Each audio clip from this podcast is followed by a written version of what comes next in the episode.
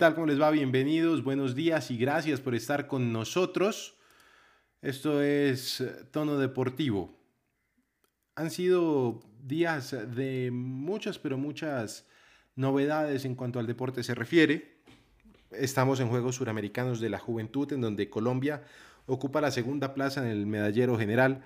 Después de Brasil, Brasil tiene 38 medallas de oro, 27 de plata y 24 de bronce para un total de 89 preseas, mientras que Colombia ocupa el segundo lugar con 18 medallas de oro, 17 de plata y 16 de bronce para un total de 51.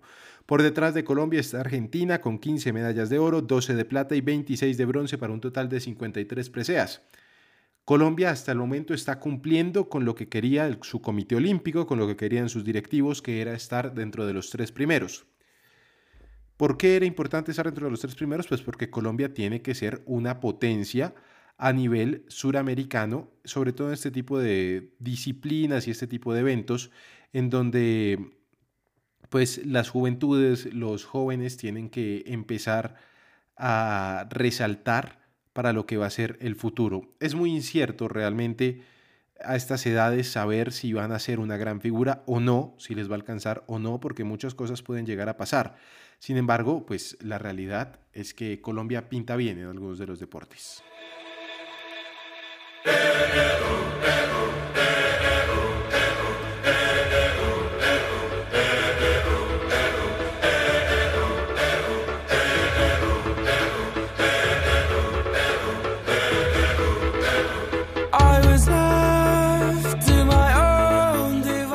Hablando precisamente de los que están resaltando, de los que están destacando demás, aparece Ángel Barajas. Él está en la gimnasia artística, ganó siete medallas de oro para Colombia. Aquí lo escuchamos. Muchas gracias por la invitación. En total fueron tres, siete medallas, siete medallas de oro. Eh, gracias a Dios. Eh, esas siete medallas significan mucho para mí. Eh, me siento muy contento porque de todo el sacrificio, los entrenamientos, eh, veo que aquí se están dando los frutos.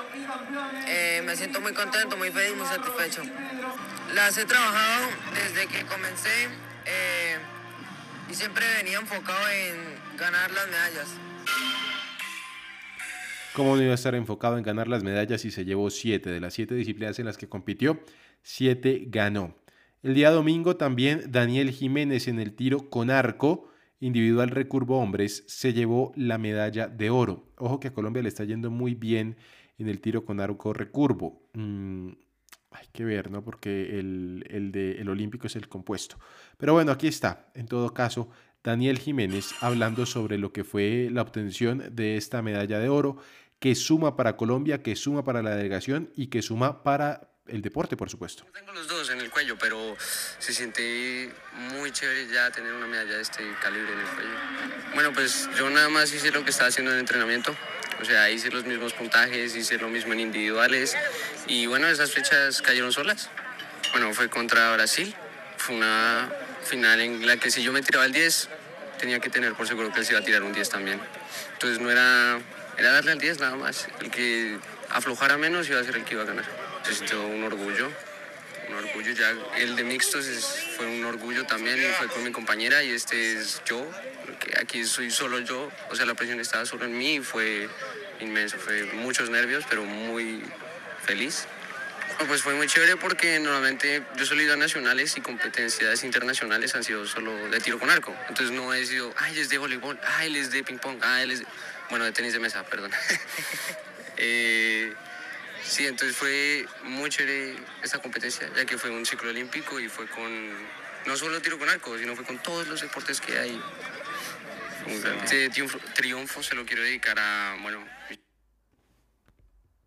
papás y mis abuelos, que fueron los que me apoyaron en todo, económicamente comprando el arco y bueno, llevándome a entrenar, estando ahí, viéndome, felicitándome o diciéndome que tú puedes, no te rindas. Daniel Jiménez está hablando ahí con el Comité Olímpico Colombiano. A ellos les agradecemos el inmenso trabajo que están haciendo. Entre otros destacados, pues estuvo Dubán García en la lucha 51 kilogramos, medalla de oro para Colombia. En los 50 metros estilo pecho mujeres, Estefa Gómez Hurtado, Estefanía Gómez Hurtado, otra vez ganando como para variar en los 71 kilogramos en lucha. Andrés Felipe Riascos quedándose con la victoria. Daniel Ramírez en el taekwondo sumó una medalla de bronce para Colombia, mientras que Lady Salamanca en el taekwondo 44 kilogramos sumó una medalla de oro. Son muchas las medallas de oro de Colombia, como les decía, pues llegan ya a 18 preseas doradas. Colombia pues tendrá que quedarse en ese top 3 si quiere cumplir con lo que quieren desde mm, el Gran Comité Olímpico Colombiano, que pues están esperando siempre buenos resultados. Seguimos escuchando voces, seguimos escuchando eh, pues diferentes protagonistas seguramente más adelante en esto que se llama tono deportivo. Por ahora iniciamos con la información. Bienvenidos. En tono deportivo, rugby. Los cafeteros tenían enfrentamiento este fin de semana por la Superliga Americana del Rugby. Esto se está disputando en el sur del continente, específicamente en Paraguay. Pues bien, el equipo nacional se enfrentaba a Peñarol, perdieron 51 a 28.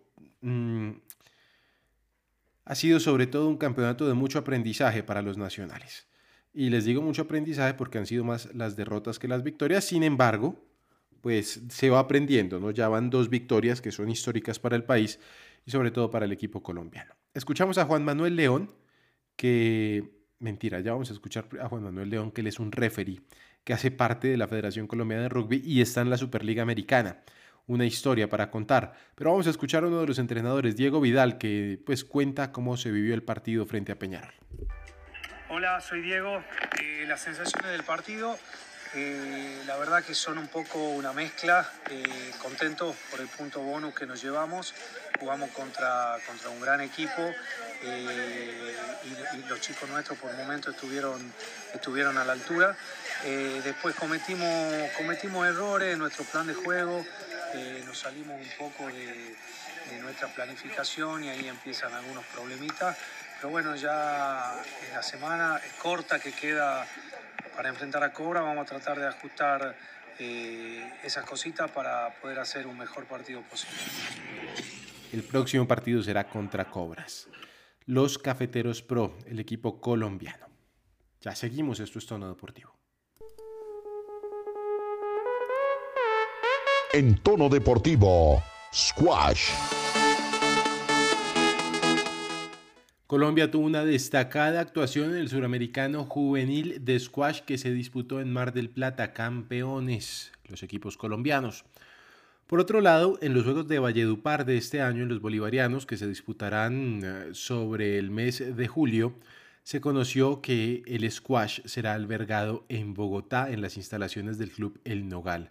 Serán ocho las disciplinas, Bolivia, Chile, Colombia, Ecuador, Guatemala, Perú, Paraguay y Venezuela. Ocho los países que estarán participando en esta disciplina.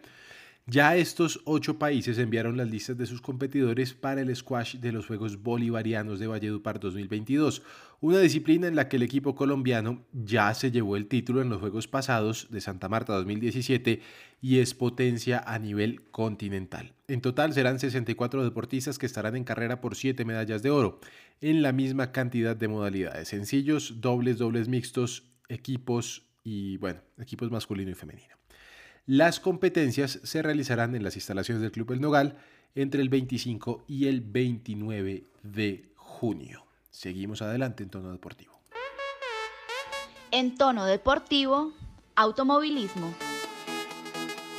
Se disputó la cuarta etapa de la IndyCar de 2020, una colombiana en competencia, les hablo de Tatiana Calderón. Esta carrera se disputó el día domingo el Barber Motorsport Park, circuito permanente en la que se corrió el Gran Premio de Alabama.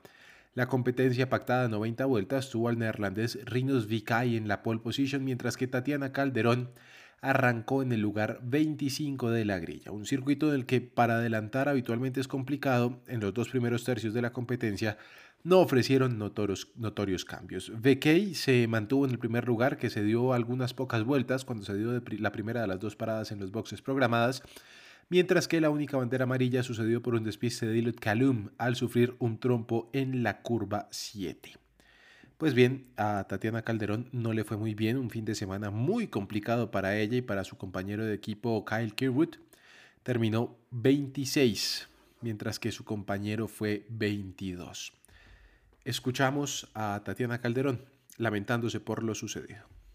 Bueno, terminamos el tercer fin de semana aquí en la IndyCar en Barber. Eh, creo que fue un, un, circuito bastante demandante, sobre todo porque pues no lo conocía todo el resto de los competidores, sí, mis compañeros también. Fue la verdad difícil encontrar el balance del, del auto para, para, los tres, así que eh, pues no el resultado que esperábamos, seguimos de todas formas aprendiendo mucho, eh, conociendo los circuitos, acabando toda la carrera, 90 vueltas y, y bueno, yo creo que poco a poco iremos, nos iremos acercando al, al resto de, de competidores y bueno, muchas gracias a todos por, por ese apoyo eh, incondicional y ahora vamos para Indianápolis el mes de mayo, así que creo que será muy especial y espero que estén muy pendientes. Ojalá le vaya bien, Tatiana. Mucho, mucho terreno de aprendizaje todavía para la nacional. Seguimos, esto es Tono Deportivo. En tono deportivo, ciclismo. Grandiosa actuación de los colombianos en las diferentes carreteras del mundo. Sosa, Iván Ramiro Sosa, se coronó campeón de la Vuelta a Asturias. Además, Miguel Flores terminó en el puesto 27 del Tour de Bretaña. Toda la información del ciclismo con Omar Pachón. ¿Cómo le va, don Omar? Buen día. Alejandro, pues mire, eh, podemos hablar de grandes resultados este fin de semana para los colombianos en la carrera más importante que es el Tour de Romandía que culminó el día de ayer, el día domingo.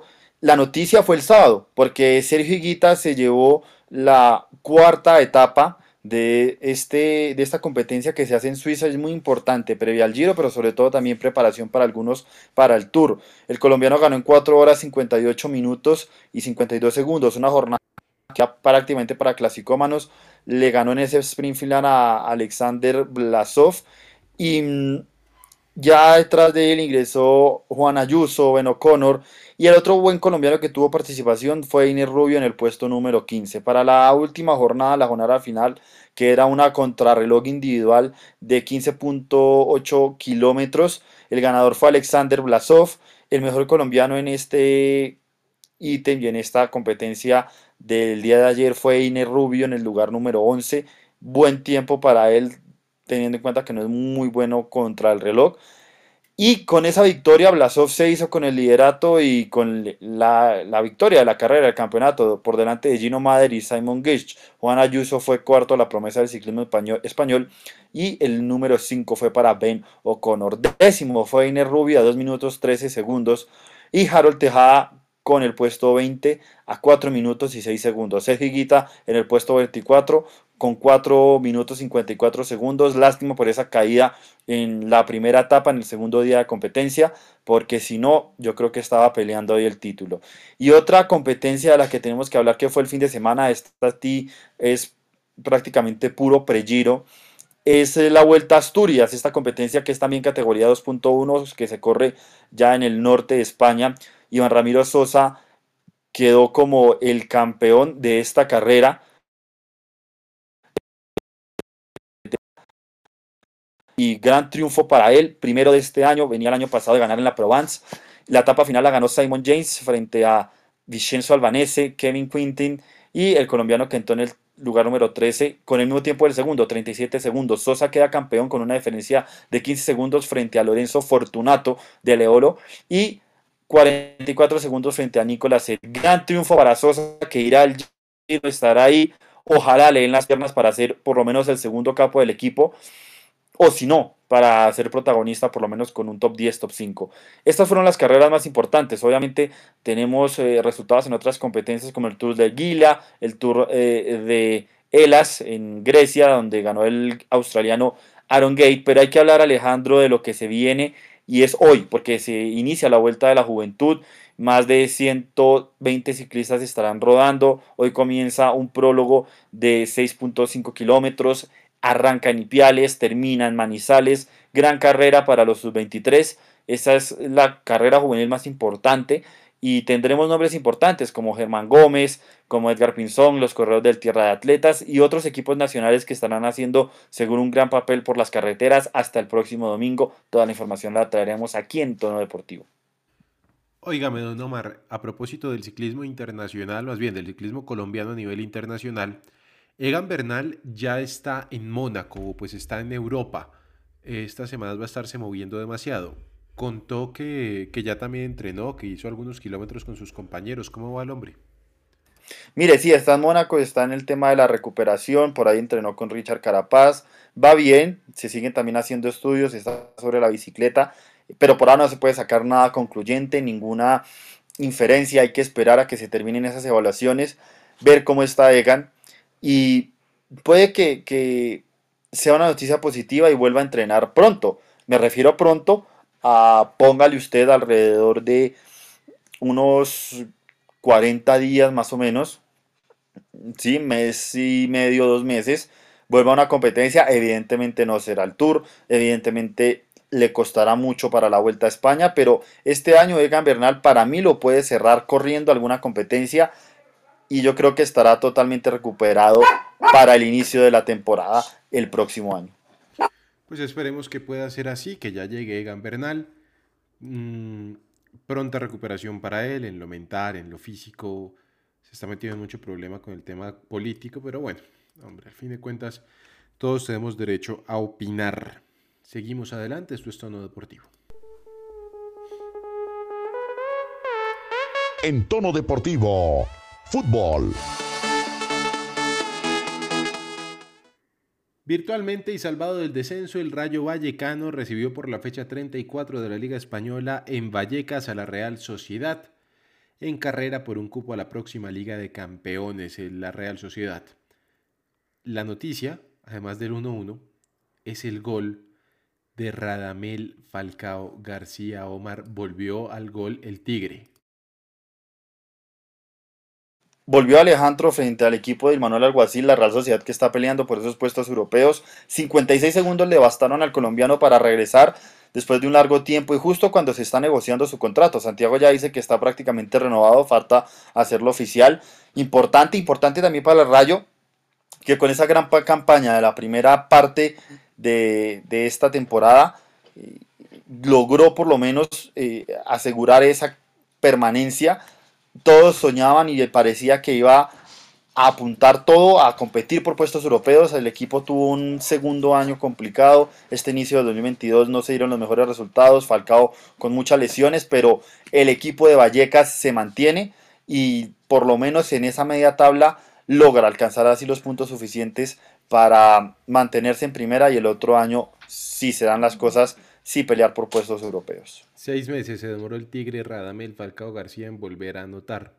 Igual ya viene llegando de nuevo, digamos que a buen nivel. Esperemos que sea así para este último cierre de su muy buena carrera. Hablamos del fútbol profesional colombiano que inició el viernes Omar y ya se van definiendo un poco más los ocho.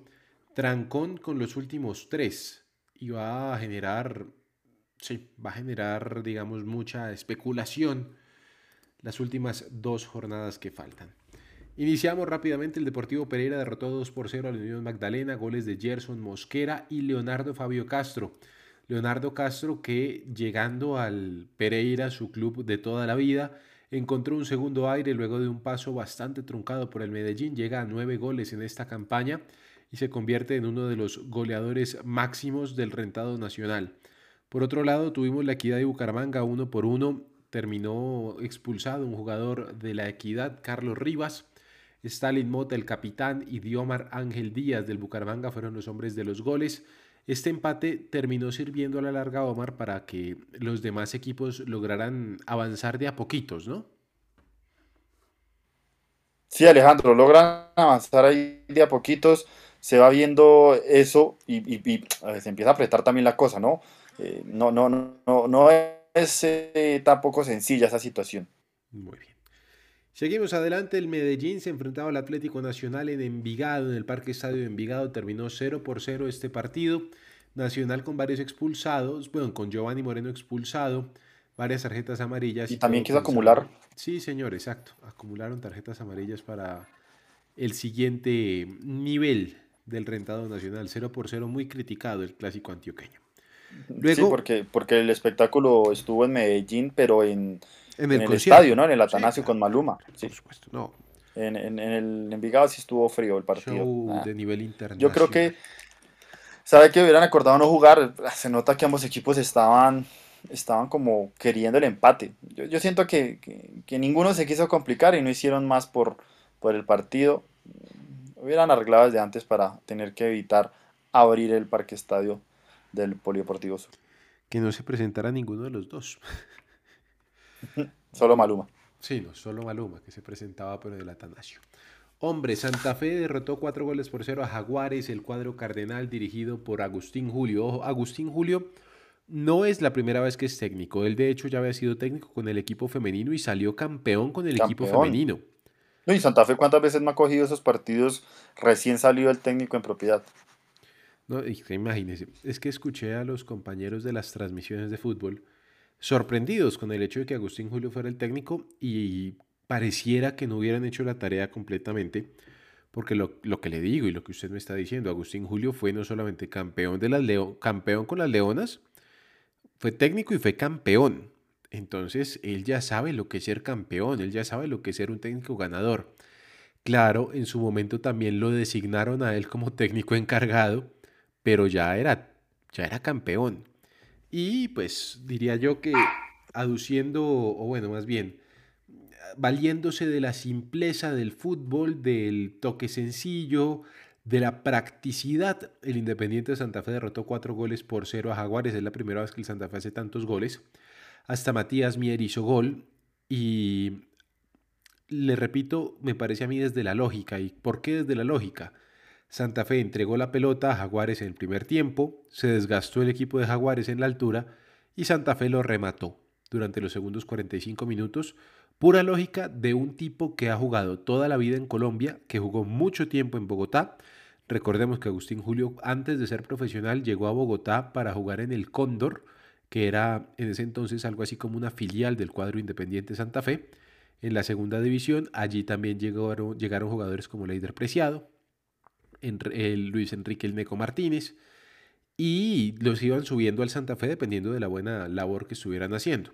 El caso es que Julio lleva mucho tiempo en Santa Fe, jugó muchos años con el cuadro cardenal en tres, en tres etapas, y si no sabía eso, pues hombre, eh, daba mucho que desear, pero la verdad es que lo supo, supo aprovechar la localía, eso es saber aprovechar la localía, y terminó ganando cuatro goles por cero este Santa Fe Omar que yo no sé si le vaya a alcanzar para meterse a los ocho, pero al menos genera un poco de esperanza en medio del desazón que hay con este cuadro cardenal.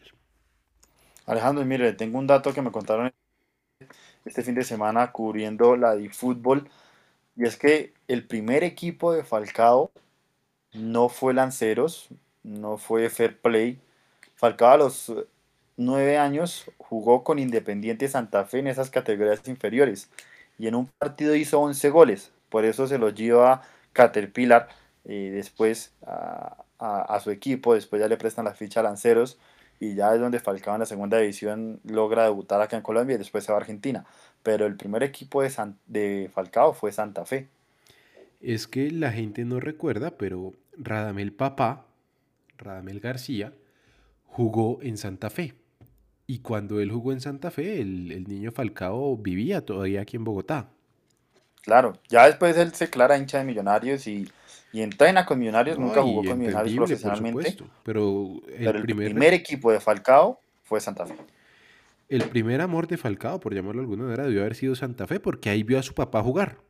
Fue la última vez que lo vio jugar en Colombia. Ya después que se lo llevan para Venezuela y ya todo lo que debe generar Omar, eh, que a usted un equipo grande como Millonarios, en teoría grande, porque en Colombia no hay, no hay equipos grandes, eh, lo llame, pues genera muchas cosas, ¿no? Claro, claro, ya después sale la historia de la- del fanatismo por millonarios y eso. Pero no, no, muy bien, es que las historias hay. Bueno, rápidamente, el Tolima derrotó tres goles por dos al Cortuluá, apretado marcador, un Tolima que yo creo, no creo que esté desacelerando, Omar, pero creo que los cambios que están haciendo de cara a la fase final les pueden estar saliendo caros. No, y este Tolima que la verdad, cuando decide derrotar es Deportes Caicedo, porque sin Juan Fernando Caicedo, la verdad, este equipo no se ve bien, no se ve nada bien, pero igual tiene muchos nombres ahí que le ayudan, ¿no? Se nota que no, no, no juegan muy seguido, se nota que no hacen parte de la titularidad eh, y de la rutina del equipo, pero tienen mucho talento. O sea, Tolima, en este momento, para mí, tiene la mejor nómina, el mejor plantel del país, por encima de Nacional incluso, y de Junior, porque competitivamente lo están demostrando. Y ese segundo equipo que tiene el Tolima fácilmente podría ser el primer equipo de cualquier equipo del fútbol colombiano. Pues es un gran proyecto el que tiene el profesor Hernán Torres. Ojalá el dueño del equipo se pueda mejorar prontamente de la grave enfermedad que sufre y con la cual está batallando en los Estados Unidos. El Deportivo Cali ya eliminado y sin mucho que hacer, además de hacerlo por divertirse, diría la canción. Cierto, esto lo hago para divertirme, para divertirme. Le ganó al Once Caldas 1 por 0 y complicó muchísimo al Blanco Blanco, que me parece a mí, Omar, eh, le queda de arriba un poquito la situación de la clasificación. A Once Caldas se le complica la historia solito. Mire, también no solito, Acevedo, la verdad. El Cali jugó mal. A lo de O sea, oja- ojalá el Cali hubiera jugado así de mal en las otras eh, oportunidades que lo pudo hacer y terminar ganando. Porque es que el Cali jugaba bien o por lo menos tenía la intención y perdía. Pero esta vez el Cali jugó horrible.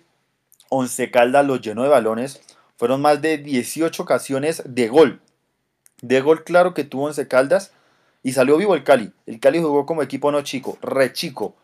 Se nota que es una diferencia abismal el equipo que va a Libertadores y la mentalidad que tiene con el de la Liga Colombiana. De pronto dejen a Dudamel solo para competencias internacionales o fases finales, pero en una liga larga se nota que no. Pero Once Caldas se complica solo, solo. En Once Caldas fácilmente por el técnico, el planteamiento y la nómina que no es mala, estaría en este momento tranquilo clasificando los 8 en un sexto lugar, ya tendría más de 30 puntos, pero así ha dejado escapar partidos en la última fase que tenía ya prácticamente ganados. Muy bien. El cuadro 11 Caldas, complicado. 25 puntos tiene, igual que el Independiente Santa Fe, ¿no? Eh, es que ahí está lo que le iba a decir. Bien Y es que con 31 ya no se asegura uno, Alejandro. Exactamente. El Medellín, Medellín en este momento no está asegurado. Es que Medellín fue otro que se complicó solo. Medellín es muy fuerte acá, muy fuerte acá, pero, pero yo creo, acá me refiero en casa, pero por fuera, mal, mal, mal, mal, mal. Y un equipo así se complica solito para clasificar. Y no solo eso, sino que el Medellín, no sé qué tanto ya depende de sí mismo, porque es que ahorita también va a haber muchos matamatas entre equipos. Eso va a estar rico. Estas últimas dos jornadas va a estar buenísimas y, y hay mucho fútbol por ver, porque además la punta se está definiendo también. Bueno, ahí está. Y el próximo fin de semana se Sin ningún problema, 38-38. Nacional 35, faltan dos partidos, pero es que más allá de eso, desde el octavo hasta el décimo, todos tienen 25 puntos y nada más es la diferencia de goles lo que los está alejando uno del otro de la clasificación. Y el otro fin de semana juegan. Exactamente, entonces pues va a ser un fin de semana bastante interesante. Eh, lo que le decía, Once Caldas 0, Deportivo Cali 1, Patriotas 1, Millonarios 2 en la visita al Estadio La Independencia de Tunja, mucha afluencia de público azul, en teoría la cercanía, por allá estuvo sé para mañana cómo le terminó de ir. Eh, seguramente saldrá a decir que él no es la sal de Millonarios, pero bueno. Eh, hoy- Casito se vuelve la sal, ¿no? Sí, no, él lo es, él lo es. Lo que O pasa sea, es que hay más En ese, en ese cobro del penal estuvo apretando y, milagrosamente apareció ese fuera de lugar, porque si no, y, tol- y déjeme decirme, Patriotas merecía empatarlo. ¿Qué jugador? Cristian Barrios. Lo tiene que fichar un grande ya. Ese es el Daniel Mantilla, digámoslo así en este momento. El jugador que Patriotas, hombre. más joven, pero va brillando y yo ya un equipo o el Tolima, que es el nuevo grande, se lo puede, se lo puede estar fichando facilito, contratan a un gran jugador. Pero ¿sabe qué pasa? La gente no ha querido y nunca lo va a hacer. Va a ser muy difícil que lo hagan. Reconocerle a Arturo Boyacá todo lo que está haciendo.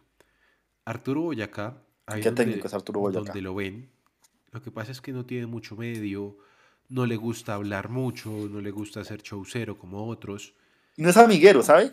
Y no es, o sea, él tiene sus amigos, pero son sus amigos, no, no los explota Sí. para, para sus, ¿sí? Como hacen otros, para sus intereses. Pero en 2012, Arturo Boyacá fue el que armó el Independiente Santa Fe, que a la larga terminó siendo campeón. Él dirige, de hecho, los primeros 3-4 partidos con Wilson Gutiérrez como asistente técnico. No, y todo lo que sacó de las divisiones inferiores el de Santa Fe. Exactamente, ahí estaba Camilo Vargas, Juan Daniel Roa, Hugo Acosta, eh, Francisco Mesa, Julián Quiñones, mejor Todo lo sacó él. todo lo sacó él. Luego va la equidad y en la equidad él asume durante un proceso bastante complejo que tuvo la equidad, terminan sacándolo y El esa recambio equidad, del equipo finalista. exactamente, y esa equidad termina, la, la coge Luis Fernando Suárez y termina llegando a las finales como llegó. Y ahora con Patriotas exactamente lo mismo, un tipo de procesos largos, de procesos complicados al comienzo, pero que, repito, a la larga termina dando frutos importantes como este, que parece se va a salvar del descenso, ¿no? No, y mire, mire Alejandro, esto hay que decirlo. Boyacá coge los proyectos más difíciles y así como cogió este Patriotas, para mí, porque recordemos que el descenso es en el final del año, no, no a mitad de temporada. Para mí salva Patriotas. Lo que hace este equipo frente a Millonarios como le se le plantó, increíble. Lo que yo le digo es un gran técnico, es un gran técnico y ojalá, ojalá, pues eh, pueda tener rodaje y lo puedan dejar allí en el Patriotas de Boyacá, literalmente, el Patriotas de Boyacá. Antes de irnos, eh, eh, Sachi Escobar, de 58 años, dejó de ser técnico de la U de Chile. Hacía rato venía la cabeza, ¿no? Entonces, Ya hacía rato y, y eso suena a verdolaga por ahí, porque lo de Rueda, no sé, se está enfriando, la plata, y el Sachi hace rato tiene logo de equipo grande en Colombia. Hace rato. Ya no es un técnico no, tan barato como antes, y eso que antes dirigió a Nacional, armó un proceso, salió campeón. Ojo con el Sachi y ojo con Nacional. Pues acuérdese una cosa, la gente, este es otro de los que no, no recuerda, y no lo recuerda porque, ah, que es que es el hermano Andrés Escobar y ya no, pero el primer bicampeón que tuvo el Nacional fue el Sachi Escobar. Y que es humilde el Sachi, que es humilde, no se pone a declaraciones picantes, Como es un hombre que mm, son sencillos, ¿sabes? Son estudiados. Eso le molesta a muchos también, que sean estudiados. Que sepan más que ellos. Exacto. Eso les Me molesta. parece que, que es un técnico que, que no lo estoy nombrando ya para la selección, no, pero sí para que venga aquí un proceso en Colombia con un gran equipo. Lo que le digo, ojo con, con Nacional. Oiga, esta semana quiero hablar del tema de selección porque leí muchas cosas, leí por ahí lo que dijo Fabián Vargas que me pareció interesante lo que dijo, pero le cuento mañana porque por hoy se nos acabó el tiempo. Don Omar, muchas gracias.